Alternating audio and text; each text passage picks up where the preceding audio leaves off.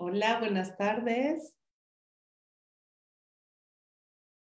Bienvenidas, bienvenidos a esta segunda semana de Mujeres de la Cuaresma y además en un día pues que vale la pena detenernos, reflexionar, eh, pues ser conscientes, ¿no? De, de la realidad que vivimos y de los retos que tenemos, especialmente desde nuestro ser de mujeres.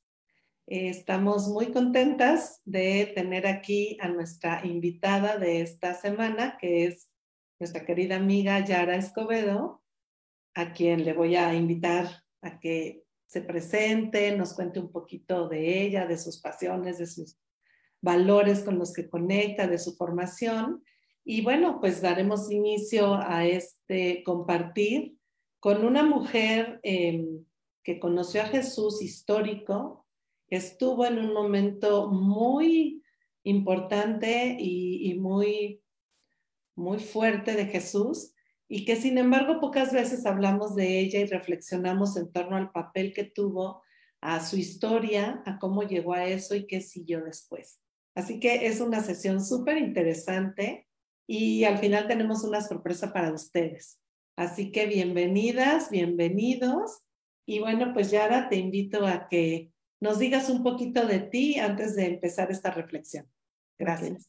Gracias, Norma. Buenas tardes a todos.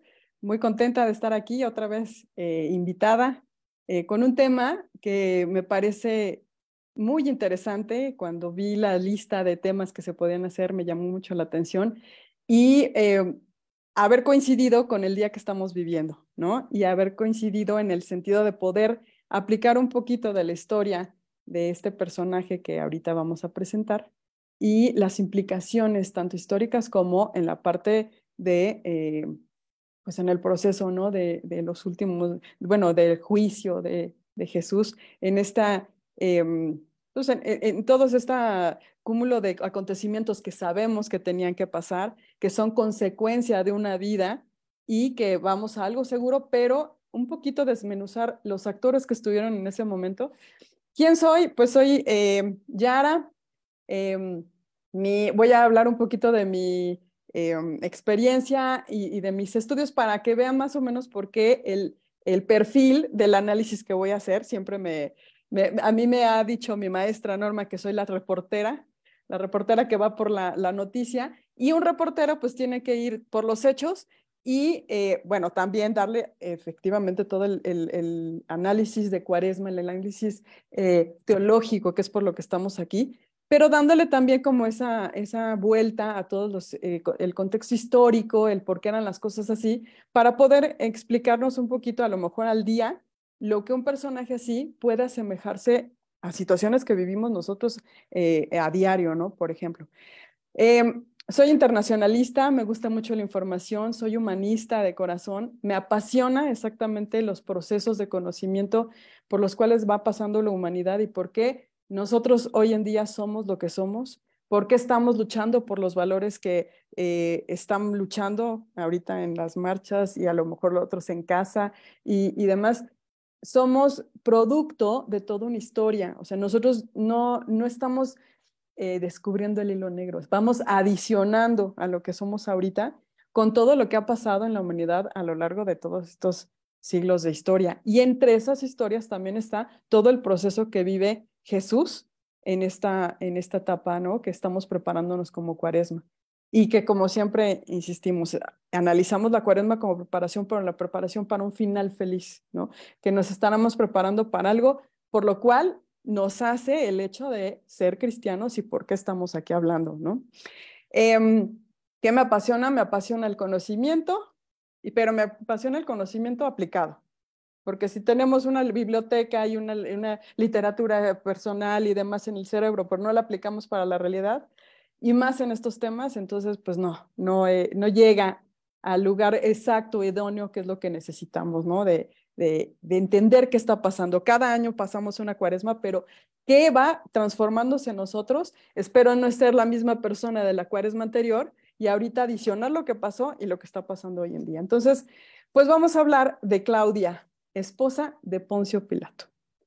Eh, una historia bastante interesante, eh, advertencias eh, toda la bibliografía y toda la información que se puede tener de Claudia. Eh, lo, lo, iré eh, desmenuzando en cada uno de los, de los puntos de Claudia. Algunas veces estaremos hablando de, se habla de Claudia en el Evangelio con Mateo, ahorita tenemos la cita, pero también hay evangelios apócrifos en donde también se habla de estos personajes y en los cuales hay eh, una, una bibliografía, una fuente de la cual no vamos a estar aquí imaginando y no vamos a hacer literatura pura para nada, sino que sí existe ese personaje, qué es lo que nos adiciona y en qué momento, ¿no? Entonces, pues en este momento voy a empezar a compartir pantalla, Norma. ¿Me avisa si sí se ve, por favor? Sí, muy bien. Ok, ya estamos, ¿verdad?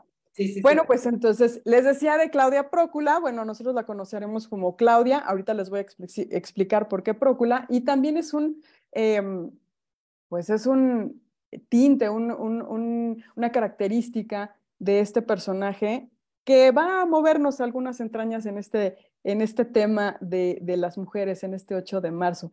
Morado, ya saben por qué. Bueno, dos, estamos en cuaresma, pero también el morado, porque estamos en 8 de, de marzo, ¿no?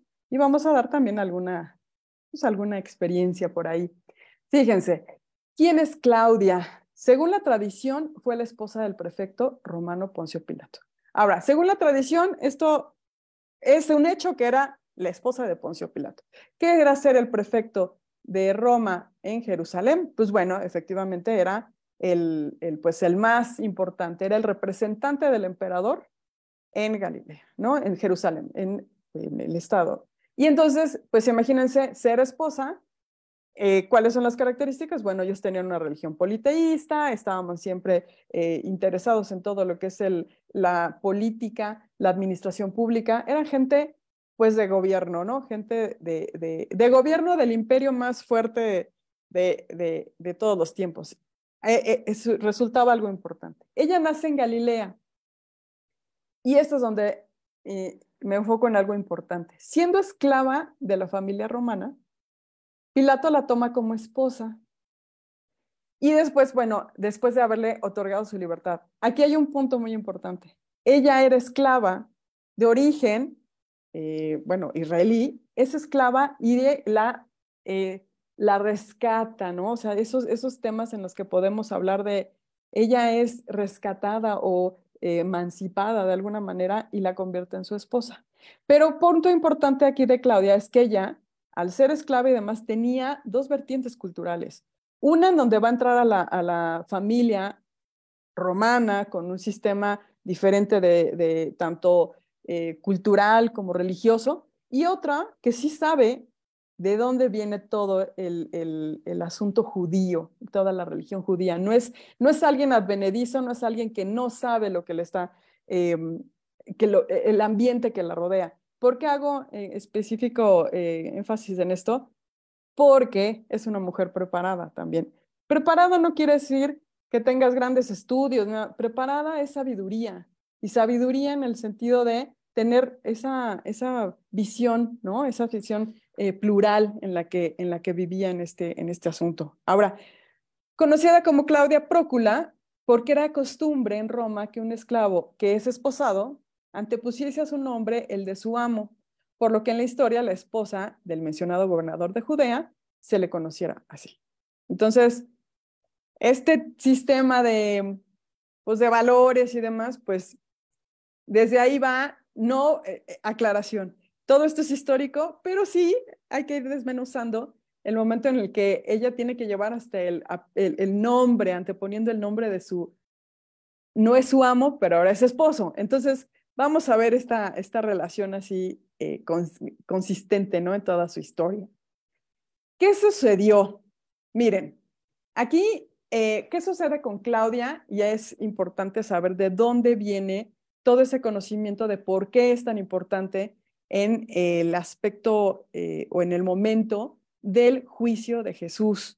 Eh, recordemos que, eh, bueno, el, más importante del, desempeño en la historia de Jesús de Poncio Pilato es en el momento en el que el Sanedrín, los mismos judíos, piden que sea llevado a juicio y que sea pues crucificado porque él se dice rey de los judíos.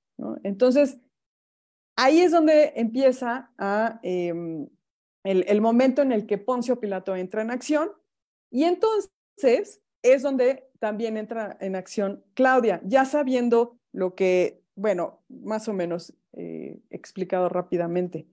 ¿Qué es lo que pasa cuando Poncio Pilato le presentan esta, eh, pues esta situación de un juicio llevado eh, de una manera, pues ahorita lo desmenuzo, pero de una manera totalmente corrupta, de una manera inusual, de una manera eh, le comentaba Norma que uno de los, de los eh, eh, de fuentes de donde me hubiera gustado, porque todo el mundo en esta época, en esta temporada, pues hablará del juicio y lo que, sabemos cuáles fueron la, la, situación en la que se llevan preso a Jesús, se lo presentan al prefecto que es Poncio Pilato, todo mundo sabe eso. Pero mi fuente, siendo el tinte que quería dar de reportera, mi fuente fue un profesor que hace una, tesis con el juicio de Jesús, él siendo, es un doctor de la UNAM, él haciendo un análisis tal cual de lo que es el proceso judicial, el, proceso de, de, juicio de Jesús, para que nos diera un poquito más de luz qué pasaba ahí con, este, pues con esta acción de Poncio Pilato. Voy a eh, indicar completamente un, un juicio, como les decía, fuera de, pues de toda norma, ¿no? Eh, un juicio donde ya se establecen, desde esa época ya están todas las figuras jurídicas en las cuales se tiene que presentar y hasta la fecha son las que se utilizan. Ya en esa época se tenía todo comprobado qué es lo que se tenía que llevar para un juicio para que fuera de una manera correcta. Aquí, evidentemente, todo es hecho en un horario que no era, eh, en un eh, día en el que no se debía trabajar, con las personas que no debían, con testigos que no existían. Todo eso está perfectamente aclarado que no fue así. La otra vertiente para poder llegar a hablar de Claudia es que durante todo este, bueno, este proceso de juicio, aquí es donde viene eh, el primer punto donde tenemos que es la historia de un sueño. Hablando de lo que son las fuentes de donde podemos hablar de la participación de Claudia en, esta, en este em, pasaje, ¿no? Hablaré de lo que es la historia de un sueño porque hay bibliografía en donde eh, nos hablan que em, Claudia, en sueños, en Mateo número 27, 19 a 33 más o menos es, ella habla directamente a su marido, Poncio Pilato, en donde le dice, te lo ruego, Poncio, deja en paz a ese hombre, porque es un varón santo. Esta noche he sufrido mucho por su causa.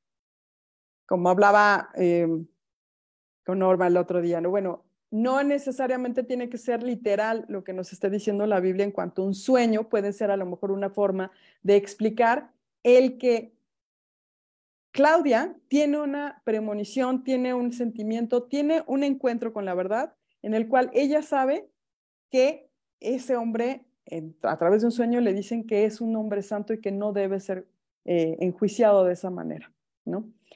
Yo aquí utilizo como una, una figura como para poder darle forma a esta historia de este sueño. Y puede ser una posible escena donde Claudia, viendo detrás de una cortina el momento en, que su, en el que su marido discute con los jefes de los judíos la condena de Jesús, y yo me lo puedo imaginar en el sentido de, a lo mejor ella ve como un hombre santo, como se lo dice su, su, sentimiento y demás, en ese momento en el que pueden hasta cruzar una mirada o ella tener esa, em, pues ese sentimiento de un hombre azotado, un hombre injustamente eh, tratado, ¿no? Por los mismos que son de, de, su pueblo y con los grandes, ¿no? Del Sanedrín, los sacerdotes pidiendo de alguna manera que lo, que lo enjuicien solo sí y solo por un momento cruzar la mirada con él, con él y ella decir, es un hombre santo, por favor, déjalo, ¿no? Quizá por el momento de la mirada, Claudia cruza con la de Jesús y su desesperación la lleva a suplicar a su marido justicia para ese hombre santo. Claudia intercede y hace dudar a su marido. Poncio sabe que no hay una razón para condenarlo. Hay intentos de Pilato para evitarlo. Sin embargo, todo queda en lavarse las manos. ¿Cuál es el, eh, aquí el asunto con Claudia? Claudia, a través de su sentimiento y de el convencimiento que tiene de que es un hombre justo y que no debe de ser rejuiciado, tiene varios momentos en los cuales, ahí es eh, el, tema que me gustaría eh, abordar un poco, es que Claudia sabe perfectamente que también tiene una función como esposa de ese prefecto, eh, romano, ¿no? Se dice que en realidad la importancia de la actuación de Claudia en este momento es que sabiendo que es esposa, sabiendo que puede eh, influir de alguna manera en su marido, sí va a ocasionar ciertas crisis ¿no? de decisión en él, porque finalmente Poncio Pilato tiene cuatro oportunidades en las cuales por la situación de la súplica de su mujer, pero también por la razón y también por saber de las leyes romanas, él sabe perfectamente que no hay ninguna manera de eh, o, una razón por la cual se lleve a esta, esta situación de muerte para Jesús. De hecho, se sabe que lo manda eh, de alguna manera a eh, azotar para que ellos vean el sufrimiento y de alguna manera sepan que ya lo castigó, pero no tiene por qué llegar necesariamente a eh, a, decidir que sí tiene que ser crucificado, ¿no? Segunda ocasión, y, bueno, otras opciones que tiene él es decírselos, ¿no? Oiga, no hay una situación por la cual tiene que llevarse a esto, no decide, ¿no? Él literalmente llega al punto en el cual pues tenemos, yo me lavo las manos porque no hay situación en la cual lo debo de enjuiciar, pero yo ya no me meto, ¿no? Finalmente se los entrega. También la situación de Barrabás, ¿no? Hay otra, un último intento por parte de Pilato, en el cual dice, oigan, está la, la, opción y está la tradición de poder intercambiar a dos personas. Esos son los intentos que tienen y eh, se pudiera decir que a lo mejor, y en el mejor de los casos, Claudia sigue intentando el por qué no debe de suceder lo que está sucediendo. Ahora, sí es un hecho que todo este proceso tenía que suceder porque tenía que ser así, pero en la historia, en lo que tenemos real, sí hay intentos de, esas llamadas de atención para un marido que no hace caso y termina como eh, este, este personaje que tiene lavado de manos. ¿no? Se da la sentencia, Claudia sale a la ciudad abandonando la fortaleza Antonia. La fortaleza Antonia era donde vivía con Pilato. Una mujer, imagínense, ¿no? una mujer con todo lo que, eh, con todos los lujos, con todo el, todo el sistema, ella esposa del más importante. Y esta escena podría ser algo, eh, pues, que nos da una, ventana de qué pasó con ese matrimonio, ¿no? ¿Qué pasó con esos dos seres en los cuales se ven, eh, pues, actuando en este momento tan importante.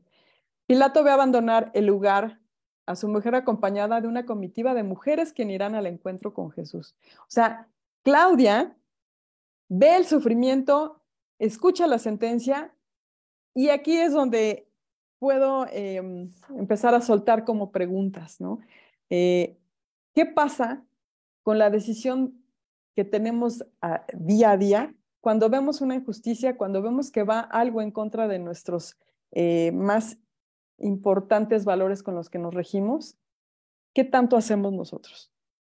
Somos capaces de decir, oiga, no se hace, no estoy de acuerdo, evítalo, es un hombre santo, y me quedo en la línea de no lo hagas, ya sucedió, y me quedo encerrado, encerrada.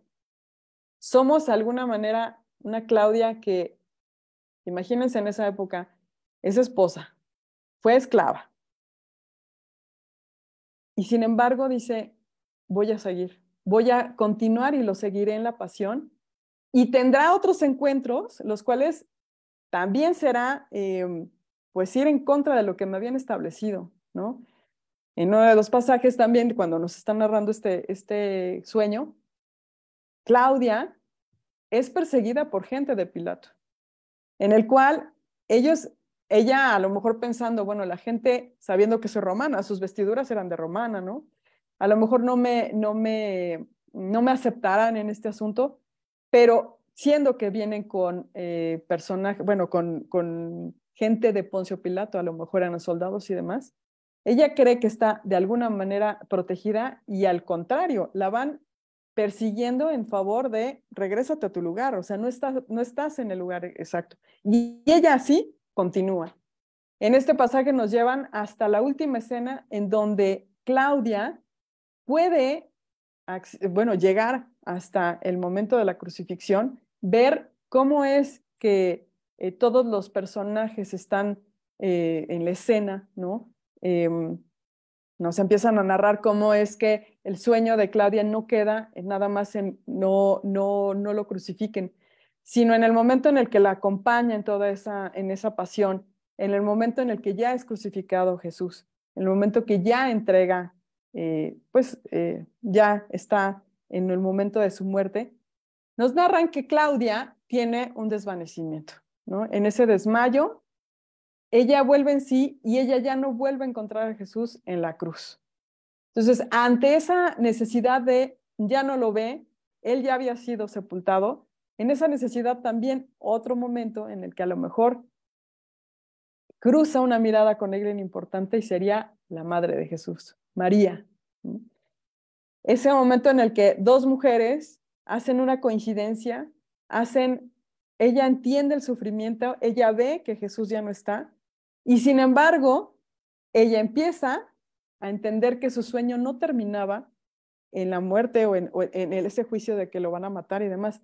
El, sueño de, Claudia termina en que Jesús le vuelve a darle, bueno, le vuelve a dar, primero le reconoce que él la busca, después le reconoce a Claudia que llega hasta el final y aparte la reconforta sabiendo que ese, ese sueño no terminaba nada más defenderlo porque no muriera, sino que algo tenía que suceder, era en los acontecimientos que tenían que llegar hasta el final, y Jesús vivo dándole la bienvenida a esa resurrección, ¿no? Que es donde se engloba toda esa parte de, de el por qué está convencida de que es un hombre santo, lo defiende, y después tiene su, su recompensa al saber que él finalmente está vivo y que era lo que tenía que suceder, ¿no?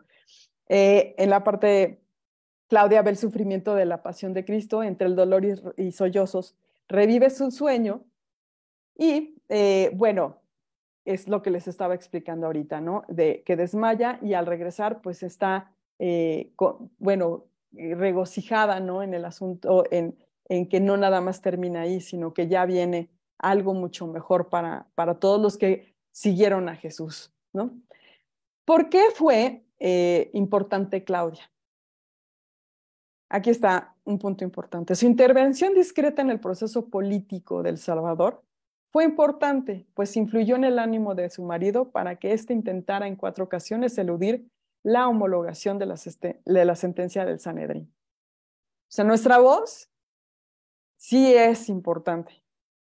No sabemos, o sí sabemos, el hecho de abrir nuestra voz, lo que tiene de repercusión, sobre todo en nosotros, y esto es en el momento en el que lo quiero hilar a lo que está pasando el día de hoy. Somos mujeres, estamos invitadas a hablar de lo que no se habla, estamos invitadas a entender que lo que hablamos sí tiene una repercusión hoy en día y lo tuvo repercusiones en, la historia, ¿no? Era lo que les contaba, cuatro ocasiones en las que a lo mejor por esa voz de Claudia hay una duda. Y también el, el, el papel de Pilato, pues evidentemente también era el mismo, ¿no? O sea, todo tiene un porqué en ese juicio y en esos hechos. Pero trayéndonos, trayendo todo esto a, nuestro hoy en día, entendemos lo importante que es abrir la voz y decir lo que está sucediendo, tratar de convencer de alguna manera para cambiar hechos importantes del día a día. Claudia, gracias a su esclava Berenice, conocía las leyes judías y no estaba muy de acuerdo con las leyes y creencias religiosas romanas. ¿Cuántas veces no nos pasa a nosotros? No estar de acuerdo a lo mejor con un sistema, no estar de acuerdo con em, lo que está sucediendo, a lo mejor a veces por falta de conocimiento, pero ¿y si tenemos el conocimiento, somos capaces de decir lo que está mal en un sistema? ¿Qué pasa en ese juicio de Jesús? En uno de los pasajes más importantes de nuestra historia, de nuestras creencias, ¿qué pasa si ella no hubiera abierto eh, ese, ese diálogo de no está bien, ¿no? ¿Qué está, o sea, por qué es importante el cuestionarnos el que existiera una Claudia, esposa de Poncio Pilato? ¿No? Y fíjense, ¿qué sucede con Claudia después? Claudia abandona a Poncio Pilato y junto con los discípulos y los primeros cristianos busca a Jesús por los caminos de Galilea.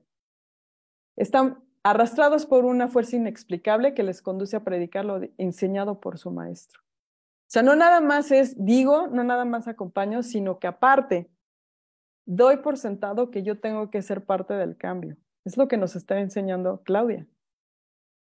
O sea, estoy en los momentos importantes, abro la voz, dejo a lo mejor la comodidad de lo que está eh, acostumbrada, ¿no? De lo que por derecho, por ser esposa del prefecto está. Pero más allá de eso, lo lleva a, la acción, ¿no?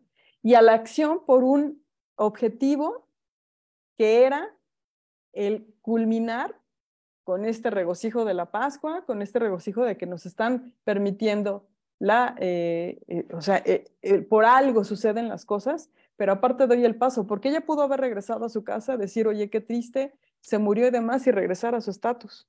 ¿Qué tanto estamos dispuestas? Porque aquí la plática y todo arrancaba desde una pregunta, ¿no? Que nos ponía Norma en el, en el, en el tintero somos capaces de alzar nuestra voz, somos capaces de alzar nuestra voz hasta la injusticia, hacia, enfrente de la injusticia, o qué está pasando. O sea, nos, nos, nos, imponen de alguna manera algo, a lo mejor y soy de los primeros que dice algo y de después, después me regreso y no tiene una culminación, esa forma de, de, de manifestarme. Llego hasta el final, o a lo mejor ni siquiera lo digo, ¿no? O a lo mejor soy la de los cuatro intentos y finalmente mis cuatro intentos me dicen, no, mejor retrocede y mejor lávate las manos. Por eso la importancia de hoy, ¿no? ¿Cuál es la pregunta? Coraje e integridad en la lucha por la justicia. Tú, ¿expresas tu opinión? ¿Aportas tu voz? ¿O te quedas callada? ¿Cómo ves, Norma? Ese es el contexto de quién es, quién es Claudia. Pero a mí lo que me interesa es, como reportera, Vamos a hablar nosotras. ¿Qué decimos? ¿Qué me dices tú, Norma? O nos quedamos en la línea. Nos enseña algo muy bueno ella, ¿no? Estuvo con el grande, con su maestro, y solo con una mirada, yo lo, yo, yo lo quiero imaginar así, Norma.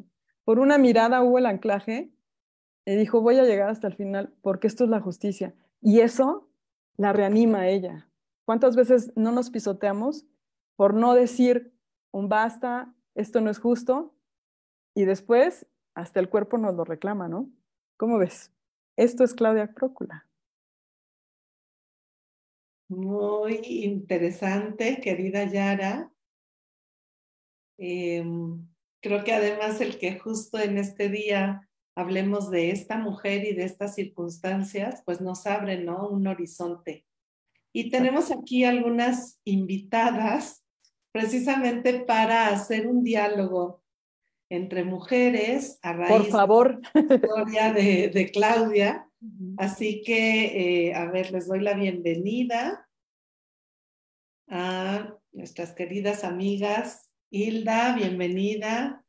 Tere, bienvenida. Hola, hola, muy buenas tardes. Aquí feliz escuchando a Yara. Gracias. tal vez si dejas de compartir pantalla para... Claro que sí por favor. Dejo de compartir. Listo, listo. Ay, perfecto. Aquí creo que ya nos vemos las cuatro. sí, súper bien. Clara, padrísimo, me encanta. Hola, gracias, Tere. Bien, bien, pues aquí con las grandes. Entonces, un, un, tema que me gustó exactamente por eso, por el día, ¿no? Que, que estamos viviendo. ¿Qué hacemos? ¿No? ¿Qué hacemos? Realmente es una muy buena pregunta. Lo, lo más bonito que nos compartiste hoy es justamente la voz de alguien que a pesar que está en el texto no se escucha. De la misma manera que, que haces tu pregunta al final, ¿no? Aunque es una mujer que habló, hoy seguimos leyendo el texto y seguimos omitiendo que habló. y no hacemos referencia a ella. Me parece maravilloso, Yara, cómo lo has tomado y cómo nos has compartido y participado. Y yo creo que este recordar, o sea, esto que nos haces ahorita es sumamente valioso para darnos cuenta la posibilidad que existe en la mujer a pesar de estar atrás de una situación que parece que no tiene relevancia en el poder, ¿no? Entonces, bueno, Yara, maravilloso, muchísimas gracias. No, gracias a ti, Tere, pero qué, qué, qué, maravilla escucharte. Pues nada más es, ¿sabes? Le comentaba a Norma que era a lo mejor como tendenciosamente sí imaginar un poco, ¿no? También como, eh, ¿por qué no esa voz eh, eh, escuchada? ¿Por qué de alguna manera yo creo que en esa situación yo creo que cada una de nosotras hemos estado y cada uno, ¿eh? ¿No? Ahorita con la sorpresa que tenemos con Norma, es hablar exactamente de, de, del día de hoy, ¿no? O sea, ¿qué pasa? No es, no no es una venganza, es, una, es, es ir por la justicia. O sea, es imaginarnos cómo esa sensibilidad de mujer con una simple mirada es lo que la lleva a conectar y de alguna manera estar súper convencida de que vale la pena luchar por una idea. ¿Qué tanto nos lo creemos ahora? ¿no? ¿Qué tanto le decimos a nuestras niñas, a nuestros... Y estoy hablando en, tema feminista por el día de hoy. También hablaría qué tanto le decimos a nuestros jóvenes niños, pero hoy eh, eh, implícitamente para las mujeres, ¿qué tanto les hacemos creer que verdaderamente vale la pena hablar y que van a suceder cosas? Porque a lo mejor hablan y... Y no pues, sucede. y no suceden. O sea, ¿qué tanto nos lo creemos, no? y, A mí me queda, a mí me queda un poco esto de, de Claudia. Claudia inmediatamente dice esto, esto simplemente no es correcto. Esto no está bien. Esto está en contra de todo lo que se establece en todo. O sea, ¿cuál es, cuál, es la, la, la, la, necesidad tan agresiva de ejecutar a un hombre que de ninguna manera, por donde la veas, no tenía el por qué ser ejecutado? Y sin embargo, y sin embargo, sí, hace dudar a Pilato, ¿no? Mm. Pero no cambia.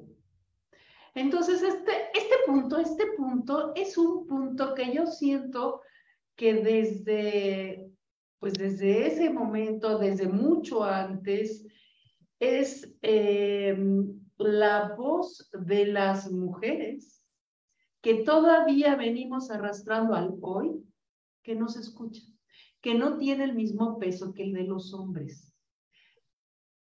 Y, es algo que a veces sí, a veces no, está cambiando. Es, una, es un aspecto que es, que es cultural. Y para poder cambiar a la cultura, pues sí, se requiere muchísimo tiempo y, se requiere pues un cambio en nosotros mismos, ¿no? Un cambio real. Pero, pero em, creo, que, creo que creo que es como un, un, un, una, un recordar, un algo, un algo lindo de, de todas maneras tienes voz y puedes decir cosas que son absolutamente sólidas. Y si te escuchan o no te escuchan, no callar. Exacto. ¿No? Viniere lo que viniere, ¿no? Y sobre todo, sobre todo sabiendo que nuestra lucha es ganar esa escucha. ¿Sí? Esa escucha es, es un trabajo que tenemos que hacer todas nosotras todos los días. ¿Cuántas veces dices algo y no te escuchan? A mí sí me ha pasado. Sí. ¿No? Y ahí viene como el, el, que la siguiente vez pues sí es como una tentación, el mejor me quedo callada, ¿para qué hablo? Eh, ¿O qué puede pasar? O sea, sí puede haber consecuencias graves, sí puede generar un cambio de vida fuerte, ¿no? A mí, este personaje de Claudia, de verdad que se me hace súper interesante, me impacta lo que dices, Tere, es verdad. O sea, de ella sí tenemos una voz en un texto evangélico aprobado canónicamente. No se lee y no se lee, ni se le da importancia, ni se escucha. Y sin embargo es una mujer que, que estando en esa situación de poder, pues hizo lo que podía y después fue congruente con su opción, porque según la tradición ella fue seguidora de Jesús y continuó anunciando. Entonces sí, seguramente también eso ayudó a que otros creyeran. A veces no sabemos que genera nuestra voz o nuestras palabras, pero sí pueden generar cambios aunque no los veamos o no los conozcamos, ¿no? Yo creo que es esta invitación, como decía eh, Yara, ¿no? La característica de Claudia, como ese coraje, se necesita mucha valentía, esa integridad para luchar por algo justo, por algo que te das cuenta que no está bien. Eh, yo creo que por allí, pues sigue, sigue siendo vigente esta lucha, ¿no? Fíjate que a mí algo que me llenó como, como siempre hablamos de cuál va a ser el cambio para los demás, pero el primer cambio que se da es que te llegue a la entraña y sepas que tú misma te estás reconociendo como que eres la primera que te lo tienes que creer y lo tienes que hacer valer, porque eres la primera. O sea, si tú no te lo creas o si tú pasas por encima de tus sentimientos, valores y demás, y al no decirlo, pues tú eres la primera afectada y afectado el mundo. Yo creo que de eso es de lo que carecemos ahorita tantos, ¿no? O sea, tanta, tanta de, ese autoconocimiento, de empezar por uno, que esa entraña te está diciendo, sí, lo tienes que decir, y al quedarte callado es lo primero que irrumpe en el psique, en el corazón, en tu espiritualidad y demás. No ir por lo que te está diciendo tu sentido común, tu más, eh, eh, tu centro, ¿no?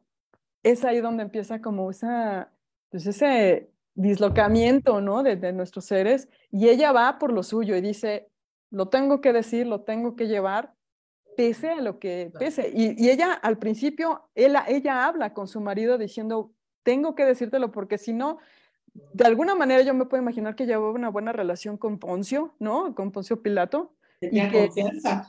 De confianza de decirte, oye, esto pasó. Y también puedo reconocer en Poncio Pilato una reacción de, oye, pues a lo mejor déjame ver si es por aquí y demás. Desgraciadamente, como no cambia, ¿no? Y eso, ¿cuántas veces no sucede en la actualidad en muchos, en muchos aspectos, ¿no?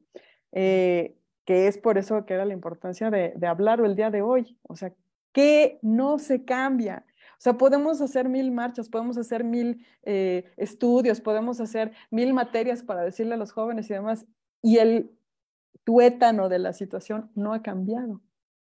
Entonces, ¿qué nos está faltando ahí? Esa, esa, ¿no? Sí, Tere. Sí. Aquí hay algo grande también en el hecho de, o sea, de, ser mencionado simplemente. El ser mencionado ya tiene un papel. El problema es que no saben qué hacer con él, los que leen los textos. Entonces, eso es, yo creo que también una, una invitación a cómo genera movimiento a pesar de. Entonces, esto me parece súper bonito pensarlo y reflexionarlo, ¿no? Cómo hay eh, esta invitación a que ya existe en el texto, está puesto, ¿no? Y, y hay que hablar de ello. Entonces, eso creo que toma mucho. Y otra cosa, como bien decías, Norma, es que a pesar de que sean cosas que nosotros no sabemos el resultado, porque tampoco sabemos el hecho real histórico, se menciona en un texto. Hay una, la realidad es que está mencionado y hay una intención en esa mención. la cosa es que abramos los ojos a la intención que quieren compartirnos. Y atrás de que hay o no movimiento, siempre hay movimiento a pesar de que no se logre. El lavarse las manos, yo creo que habla un poco del movimiento, porque si no pudo haberlo también hecho de otra manera. No es un movimiento completo, pero ya quiere decir que ya se lo cuestionaba, ¿no? Entonces, esas dos invitaciones a decirse no se quedaban en blanco, nos invitan a todos a mirar que todos, lo que nosotros ya sabemos, porque ya sabemos que Jesús muere, resucita, cuando ya se escriben estos textos, ¿no? Pero, eh, ¿qué hay en esta invitación a pensar eh, de, todo esto, ¿no? Yo creo que padrísimo que tu compartir y, importantísimo ponernos a reflexionar sobre esto que, que nadie sabe qué hacer con él. Gracias, Yara.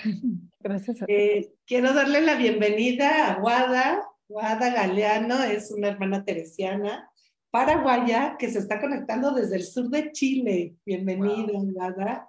Muchas gracias. Este... Gracias, Norma, pero estoy en el norte. en ah, el norte de Chile. Es cierto, es que ya no luego las estás en Villatel y Canela, ya me acordé. Sí, sí. El norte del sur.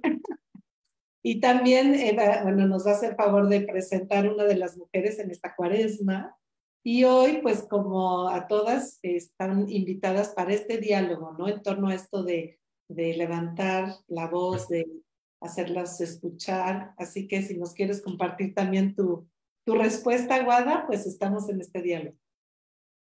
Bueno, la verdad es que, que, estoy llegando un poco tarde porque hoy un 8M súper movido acá en Illapel, donde, donde estoy. Justo estoy llegando de la inauguración de un espacio para la mujer eh, precioso también y, y bueno, no, no, no, estuve muy conectada con lo que se estuvo compartiendo antes, pero me comentaba Norma cuál era la idea, ¿verdad? Desde, desde esta mujer, ¿verdad? Si callamos o, o, no, o nos guardamos las cosas. Y creo que es una pregunta súper buena para un 8M, ¿verdad? En, en, este espacio de la mujer que se estaba inaugurando, eh, había muchas, muchas, muchos papeles promocionando espacios, uno de los espacios que era que sí, sí metete, sí, sí te importa, sí también es parte tuya, ¿verdad? Y, incluso con, uno, con unas, unas, pautas muy sencillas, un violenzómetro hablaba de qué cosas son ya como la violencia que va creciendo, en qué hacer cuando una mujer te cuenta, así con unas cosas bien concretas, reales. Y, bueno, una invitación muy concreta que decía, ¿verdad? Si, ves a otra mujer o, o sos testigo, no te calles. Entonces, em, siento que esa pregunta es muy potente en un día como hoy, ¿verdad? Em, realmente que crecer en esta conciencia de, lo necesario que es el, ser comunitario, ¿verdad? Y cómo eso está tan fuerte en el ser mujeres, eh, es, importante replantearnos y, y, mirar desde ahí, ¿verdad? Cuando las mujeres callamos, eh, qué, qué, cosas eh, que las de las que vemos dejamos de decirlas, ¿verdad? Y, y cómo nos hacemos cómplices muchas veces de un sistema patriarcal machista que se sostiene también por el silencio, por la complicidad, por, por justamente no romper esos esquemas. Eh, bueno, entonces siento yo que como mujer hoy tuve oportunidad en, en el colegio donde estoy y también, ¿verdad?, en el, en el compartir con, con, mis compañeros de, de, de cole, en el colegio, de, alzar esa voz, ¿verdad? De ser también una voz crítica a veces con cosas que se viven al dentro de la iglesia todavía, ¿verdad? Que como mujeres tenemos que seguir. Yo tengo mucha esperanza en el proceso de sinodalidad, ¿verdad? No sé si soy un poco ilusa, pero tengo mucha esperanza porque siento que por ahí va el camino, ¿verdad? Ese caminar juntos, caminar con otros, eh, que esta lucha de las mujeres sea también no por, por invertir la, la cuestión, sino por realmente hacerlo más sinodal. Entonces, eh, siento que, que, que, a veces hay oportunidades, hay espacios donde podemos ir levantando la voz, hay espacios donde todavía quizás levantar la voz va a ser escandalizar a los pequeños o hablar de cosas que, que tampoco todavía corresponden pero siento que se va haciendo camino y siento que por lo menos mientras que tengamos la conciencia de por qué callamos lo que callamos y, cuando lo decimos, decirlo asumiendo las consecuencias y, y, con convencimiento y llevando hasta el fin esa palabra, un poco por ahí fue mi reflexión, ¿verdad? Mirando todo esto que, que vivimos este 8M eh, siento que las mujeres tenemos que seguir diciendo mucho y muchas cosas, seguir poniéndonos en, en, el lugar de otras mujeres, ser voz de otras mujeres que, que todavía no pueden empoderarse. Y bueno, en ciertos momentos ciertamente eh, quizás todavía callar, pero hacerlo al menos con conciencia eh, de, de, ese silencio a, a, la espera quizás de que, de que esa palabra eh, caiga en un momento donde pueda ser mejor acogida, donde pueda ser también aceptada, ¿verdad? Un poco por ahí lo que puedo compartir. Eh, no sé, la verdad es que vengo muy emocionada, fue un día muy intenso. Eh, estoy muy agradecida de todo lo que viví hoy, también agradecida con tantas mujeres que hacen posible que hoy estemos celebra eh, recordando, no celebrando, sino conmemorando este 8M. Y bueno, ojalá algún día podamos decir feliz día, porque hasta entonces todavía nos toca seguir luchando. Qué lindo, muchas gracias, Guada, porque además es desde la vida, ¿no? Y se siente la fuerza de tu experiencia y de lo que esto genera, ¿no? En, en pues al vivirlo. Gracias por, por tu compartir. Eh, Hilda, Yara, ¿quieren resonar con esto? Tere. Pues que quedó perfectamente a lo que, o sea, es que es increíble que se está hablando de lo mismo siglos atrás, exactamente lo que estás diciendo, Guada, es exactamente lo que decíamos de una mujer que se atrevió, ¿no? Es lo que, lo que, lo que se pide, me encanta esa parte en la que dices, a lo mejor es momento de seguir callando en algo, pero hacer conciencia de ese, de ese callar para llegar al mejor momento, ¿no? Eh, siempre he pensado que poco a poco las jóvenes me van eh, explicando más de por qué algunas eh, reacciones, a lo mejor un poco más eh, explosivas, ¿no? Que a lo mejor yo por mi, por mi formación, por mi decisión, por lo como soy, no las entiendo, pero ellas nos van empapando un poquito de mayor conocimiento de, a lo mejor es ir, ir diciendo las cosas un poquito más allá de lo que, lo que estábamos acostumbrados nosotras, ¿no? A lo que siempre les digo es, recuerden que ustedes están en el lugar por todas las que estábamos atrás también, por aquellas mujeres que a lo mejor no fueron a la universidad dándoles el paso a los hombres que les pagaban, pero ellas también en ese quedarse en su casa hicieron parte de la lucha que ustedes están llevando ahorita en una marcha o en una...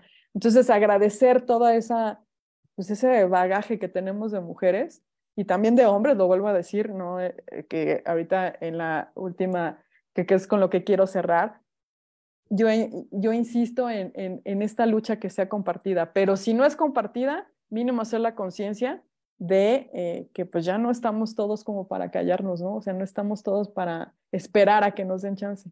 No con violencia, pero sí con la decisión de llegar hasta el final, de llegar a buscar a Jesús y terminar ese sueño, ¿no? Que tuvo, que tuvo Claudia. No se quedó en el sueño de, ah, bueno, no me quedaron, no me, no terminé y ya me quedo aquí en mi casa. No, fue hasta el final, ¿no? Entonces, eh, yo creo que es un día muy importante, muy agradecible, pero como tú dices, Guada, esperando a que algún día podamos decir que es feliz, no lo podemos decir aún, ¿no? Pero sí felices de que nos estamos moviendo. En el movimiento se da el, el hecho de que se está cambiando, ¿no? Y que gracias al coraje y a la integridad y a la lucha de muchas mujeres, pues han abierto espacios que, como dices, Yara, se nos hacen muy comunes o para nosotros ya no implicó tal vez ninguna lucha y para las jóvenes actuales tampoco y para otras implicó cárcel, muerte, persecución, eh, pues simplemente por tener derechos como poder votar para elegir a tus gobernantes, como poder estudiar, como poder trabajar en algo que estaba catalogado solo como para los hombres, eh, es muy fuerte, ¿no? O sea, yo creo que sí ha habido avances significativos y que vale la pena lo poquito que podamos hacer, pero ese sentir que hicimos algo, que hablamos, que colaboramos, que... Porque tú no sabes lo que, lo que comentábamos hace rato. Alguien puede escuchar y le mueves, eh, le generas una inquietud y después avanza, ¿no? Y yo quisiera retomar algo que dijo Tere, que se me hace súper importante e interesante en cuanto a los textos evangélicos. Em, el que haya quedado registrado en el texto la voz de esta mujer, quiere decir que fue muy relevante, que, que fue conocido, porque si nos ponemos en ese siglo y en ese contexto, o sea, el testimonio de las mujeres no era válido. Entonces, ¿para qué iban a poner un invento de que una mujer habló? ¿Y qué mujer? La esposa de Poncio Pilato. Entonces, no les quedó de otra más que ponerlo porque sucedió y porque fue una mujer empoderada que se atrevió a expresar su opinión en contra de todo alrededor y contra un hombre que estaban queriendo ejecutar y el imperio romano. O sea, entonces, no sé, a mí me invita y les lanzo esto, al retomar los textos evangélicos, rastrear como en dónde aparecen mujeres y mujeres que hablen y qué dicen. Porque tenemos varias, está la samaritana, está la adúltera, eh, están Marta y María. Entonces, la Magdalena, por supuesto, pero como volver a hacer una relectura y decir, a ver, espérame, ¿en dónde lo dijo? ¿Qué dijo? ¿A quiénes? Porque pues semióticamente, ¿no? Así. O sea, ¿por qué? Tiene un objetivo, claro. Tiene algo que decirnos hoy. ¿Y la quieres decir algo? Sí, yo, justamente, yo justamente quería, quería, quería comentar eso precisamente. Eh, como que esta invitación a que, a que específicamente busquemos a estas, vamos a decirle, hermanas mayores, ¿sí? ¿Y cuál es la enseñanza que tienen? porque además es una enseñanza que sigue siendo vigente. Entonces, ¿cuál es la enseñanza al hoy? ¿Qué puedo yo aprender de mi hermana mayor? Que puede ser, que puede ser Esther, puede ser el Antiguo Testamento, puede, puede, puede, puede ser Ruth, que es una maravilla. O sea, son, son mujeres que son nuestras hermanas mayores, que nos pueden tender un camino y una riqueza brutal que nos, que nos genera, ¿no? Entonces yo, yo, yo invito a todos que, que, que, a todas, específicamente hoy a todas, que vean esto como, como, como, como un libro de sabiduría del cual podemos aprender. Padrísimo. Muchas gracias. Sí, son caminos, son caminos que, que están y que nos siguen hablando y guiando y que cuando nos sintamos medio perdidas, me encanta esa imagen, es hermana mayor, mujeres con experiencias de vida que, que nos enseñan para nuestro aquí y ahora. Y ahí es nuestro reto el cómo lo actualizo y cómo lo aterrizo, ¿no? Pues no sé, eh, Norma, si quieres, quiero compartir pantalla para, ¿te acuerdas que habíamos quedado a lo mejor con una, frase? Sí, pues no sé si sorpresa, pero sí lo vi como, déjame encontrar nada más la última de mis diapositivas. Espera. Porque, aquí está. Me gustaría compartirles esto que, pues, no, es como un compendio de todo lo que se vio en, en este día, ¿no? Hablando de feminismo, el feminismo es un camino de justicia, no de venganza. Es un camino de acompañar, de apapachar, ¿no? El abrazo, de escuchar y opinar sin juzgar, de invitar a la acción y a la construcción y también a la reconstrucción cuando llegamos destrozadas. Es comunicación, no es aislamiento. Es invitar a romper el cascarón del silencio, pero con el compromiso de estar presentes unas con, eh, unas con otras en estos procesos. Porque cuando se rompe el cascarón, muchas veces puede ser muy doloroso. Necesitamos acompañarnos, necesitamos tener hermanas grandes, textos maravillosos que nos den, pero nos necesitamos a nosotras también. No, no aislamiento, ¿no? Claudia pudo hacer contacto visual con María, Madre de Jesús, y saber que, es el nuevo, que un nuevo camino empezaba, sí y solo sí cuando sintonizaron en el interior. Para mí es esto este día. Estamos unidas acompañando. No nada más vamos a decir el 8 de marzo, échale ganas, trae todo. No, te voy a acompañar porque el proceso para ti puede ser muy difícil, pero a lo mejor para mañana puede ser muy difícil para mí. El acompañamiento y estar comunicadas. No, la palabra el verbo se hizo carne. Eso es exactamente. La palabra tiene tanto poder. El simple hecho de decirlo ya existe. Entonces, con esa palabra, libera, exactamente. Para mí eso es feminismo. ¿No? Eh, acompañamiento y no aislamiento. Eso es lo con lo que quería concluir esto. Por eso es, eh, eh, es Claudia tan importante. Podemos ser muchas Claudias y podemos ser muchas Berenices. La que le explicaba a su, a su ama lo que era la cultura, lo que era darle otra visión de lo que ella, ella estaba acostumbrada. Abrirnos a todas las posibilidades que hay en el mundo también nos hace empáticos. No hay que no estar como caballos, ¿no? Nada más a lo que me conviene, lo que me dice y demás. No, abrirte es unir, es hablar, es apoyar. Y pues eso para mí es feminismo. Muchas gracias, Yara. No, pues. Pues ya para irnos despidiendo, si quiere cada una decir alguna palabrita final alguna invitación, resonancia y bueno, agradecer muchísimo que estén aquí y que se sumen, ¿no? También estos proyectos que estamos lanzando desde el CIES quiere visibilizar a estas mujeres que son camino de sabiduría y que nos invitan a reflexionar y de las que poco se habla. Entonces, gracias por sumarse porque esto también pues ayuda a que el camino continúe.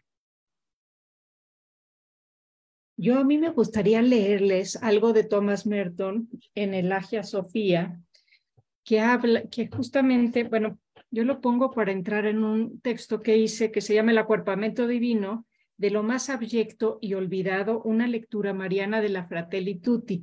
Pero bueno, yo aquí, que el acuerpamiento divino es una palabra que utiliza una feminista que es Lorena Cafnal y es la verdad maravilloso. Pero quiero nada más cerrar con esta frase que hace Thomas Merton. De mi parte, dice, Sofía, la niña está jugando en el mundo, obvio e invisible, jugando todo, todo el tiempo ante el, Creador.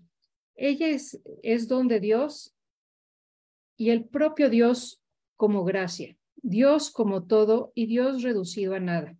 Es la humanidad como fuente de inagotable luz, pero ella permanece invisible, vislumbrada solo por unos pocos, y a veces no, no existe absolutamente nadie que la reconozca. Bueno, esto es de Thomas Merton, de la Agia Sofía.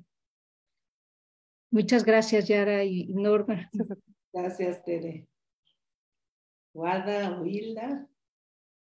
Sí, yo, yo, yo, yo nada más quisiera que, que, que, que, mm, aprendiéramos de Claudia a ser valientes como ella y a, y a, y a recordar siempre que el cambio está en cada una de nosotras. El cambio lo hago yo, o sea, en primera persona el cambio lo hago yo y de ahí, como una piedra que avientas en el agua, se va expandiendo. Pero tenemos que empezar por un yo. Gracias. ¿Guada? De mi parte solo agradecer, ¿verdad? Porque siento que estos espacios de escucharnos entre mujeres, de, escuchar la palabra, eh, decías vos de buscar esas mujeres intencionadamente en la palabra y bueno, muchas de ellas aparecen calladas, ¿verdad? También en, los ejercicios de lectura orante bíblica que en comunidad lo hemos hecho, de qué hubiera dicho esa mujer. Eh, bueno, también quizás estos espacios son un poco de eso, ¿verdad? De, de escuchar qué más hubieran dicho esas mujeres, quizás no se recogieron, pero que nosotras hoy podemos ir dándole voz también desde esa reflexión que hacemos y esos espacios que, que vamos buscando también con una mirada más femenina de, de, creer, de, de, estar y de seguir a Jesús. Así que de mi parte agradecida y un gusto haberla visto y compartido este espacio. Gracias, Guada. Pues muchísimas gracias, Yara, por gracias toda tu investigación, por esa mirada de, de, reportera, de historiadora y de fijarte en detalles importantes que a veces pasamos de largo. Y gracias a cada una por su aporte. La verdad que yo lo siento muy rico, me, me quedo como muy emocionada y retada a seguir en este camino, confirmada, que vale la pena y que pues invitamos a más, ¿no? A unirse, como dice Hilda, esto parte de cada una, es una decisión, es un me arriesgo, me lanzo, pero a la vez sé que no estoy sola y eso también ayuda. Muchas gracias a ti, Norma. Estuvo bien, estuvo muy bueno el tema. No sé si lo abordé así completamente, pero lo que sí, sí, se movió algo que era lo importante, ¿no? El de aquí y ahora, que nos mueve a nosotros este día. Y, y pues muchísimas gracias, gracias por la oportunidad y un gustazo, un honor siempre estar aquí. Gracias. Y gracias a, todas y todos los que nos acompañaron en vivo, los que verán esto en otros momentos. Eh, tenemos esta semana para seguir caminando en esta cuaresma, pero ahora acompañadas de, de Claudia y de todo lo que surgió alrededor. Y los invitamos la próxima semana a la tercera presentación. Estará Hilda con nosotros, también con un grupo de mujeres muy interesante, eh, ver cómo se acercaron y cómo acompañaron. Pero es sorpresa, así que no se pierdan. Y la siguiente semana estará Tere y cerraremos con Guada. Así que vienen tres semanas en este proceso también muy lindo desde una mirada femenina, teológica, pues a la vida de estas mujeres. Gracias, que tengan muy buena noche y hasta la próxima semana. Muchas gracias. Gracias a todos, hasta luego.